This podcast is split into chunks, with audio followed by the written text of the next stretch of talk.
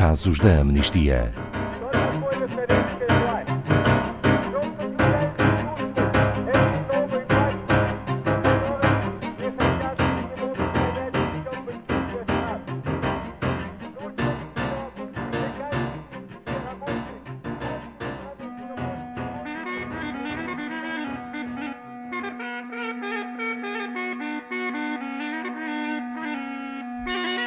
As autoridades egípcias têm um historial de prender ativistas, jornalistas, defensores de direitos humanos e até figuras relevantes nas redes sociais, pelas críticas que muitos deles expressam pacificamente contra o governo. Amal Fati é mais um desses casos presa apenas por ter partilhado num vídeo online que tinha sido assediada sexualmente e ter criticado as autoridades egípcias sobre a sua inação e negligência. Foi formalmente acusada e condenada a dois anos de prisão por ter, entre outras acusações, disseminado notícias falsas. Boa tarde, Paulo Fontes, da Amnistia Internacional Portugal. Quem é Amal Fati uma defensora de direitos humanos. Boa tarde, Ana Paula, e boa tarde a todos os ouvintes. Uh, sim, de facto, a Malfati é uma defensora de direitos humanos que foi acusada falsamente de ter disseminado notícias falsas pelo governo. Isto porquê? Vamos só apresentar um bocadinho a Mal. Tem 33 anos, é uma mãe de um menino de, de 3 anos e é conhecida na esfera pública egípcia pelo seu trabalho enquanto atriz, modelo e assistente de, de realização e produção de filmes. Uh, inclusivamente, ela tem também uma outra ligação aos direitos humanos. É casada com um ex-investigador da, da Amnistia Internacional e da ONG Comissão Egípcia para os Direitos e Liberdades. Um, e ela tem uma voz uh, sonante no Egito em assuntos relativos a detenções arbitrárias de defensores de direitos humanos e de pessoas que pacificamente participam em protestos ou que expressam as, as visões que têm e críticas nas redes sociais. Neste caso, e pelo seu trabalho, a Amnistia Internacional considera uma, uma prisioneira de consciência. Como aconteceu este silenciamento de Amal Fati? Portanto, a Amal, em, em maio de 2018, como a Ana Paula disse há bocadinho, publicou um vídeo na página do Facebook onde partilhou eh, a experiência que teve enquanto vítima de assédio sexual. Neste vídeo, a Amal evidencia a prevalência e a relevância do assunto no, no Egito, e critica o governo por falhar em proteger as mulheres. Uh, ela criticou também nesse vídeo o, o, governo pela repressão que tem exercido contra defensores e defensoras de direitos humanos, uh, critica os serviços públicos e as condições socioeconómicas muito degradadas do, do Egito.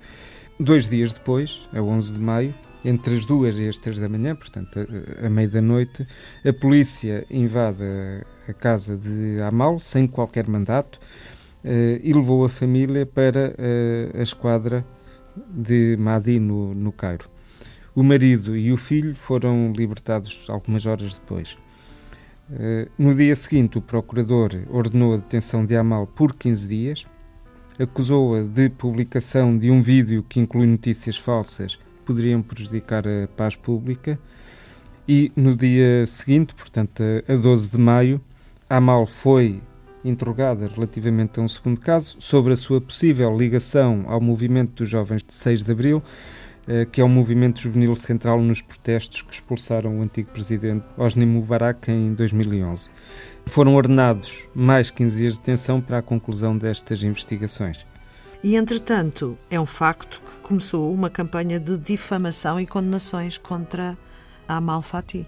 Sim, Ana Paula. Uh, pouco tempo depois, de facto, da, da, detenção, começou essa campanha de difamação, que foi promovida por simpatizantes do governo. Portanto, uh, a campanha acaba por alastrar para os mídias e redes sociais com insultos preconceituosos e misóginos, com recurso às fotografias pessoais que ela publicava enquanto atriz e modelo. Entretanto, houve uma liberdade condicional para a Amal, Paulo Fontes. Sim, a Amal teve liberdade condicional a 18 de dezembro, depois do seu recurso relativamente, eh, portanto, ao segundo caso da, da ligação ao movimento dos jovens de 6 de abril ter sido aceite. Segundo as condições, tem que se apresentar na esquadra mais que uma vez por semana.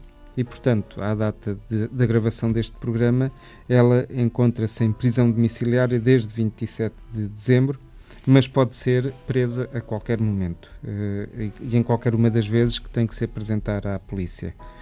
Uma vez que o recurso uh, relativamente portanto, ao, ao, ao primeiro, primeiro caso, caso, da difamação, da suposta difamação do, do governo e atentado à paz pública, foi rejeitado. Nós pedimos que seja dado o perdão presidencial à Amal. Só como contexto, Paulo Fontes, uh, qual é o estado do Egito hoje em dia em relação à defesa dos direitos humanos? Uh, portanto, o Egito é claramente um país silenciador dos uh, defensores de direitos humanos. Este tipo de resposta, infelizmente, não é surpreendente por parte das autoridades egípcias. O estado dos direitos humanos no país continua inalterado e muito degradado. Uh, a Amnistia Internacional tem vindo a denunciar casos semelhantes ao de Amal Fati, em que as autoridades recorrem eh, a práticas de tortura e tratamentos degradantes, também a desaparecimentos forçados e mesmo a execuções extrajudiciais.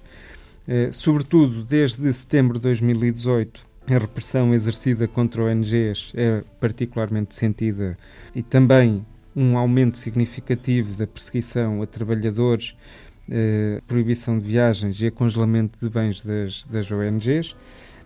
Todas as vozes que sejam dissidentes encontram-se eh, suscetíveis a detenções arbitrárias, a julgamentos injustos e a desaparecimentos. As mulheres e defensoras de direitos humanos são mesmo um grupo particularmente vulnerável à violência e perseguição eh, psicológica e física Uh, mas apesar disso, a sua coragem permanece inabalável, como vemos aqui o caso de, de Amal.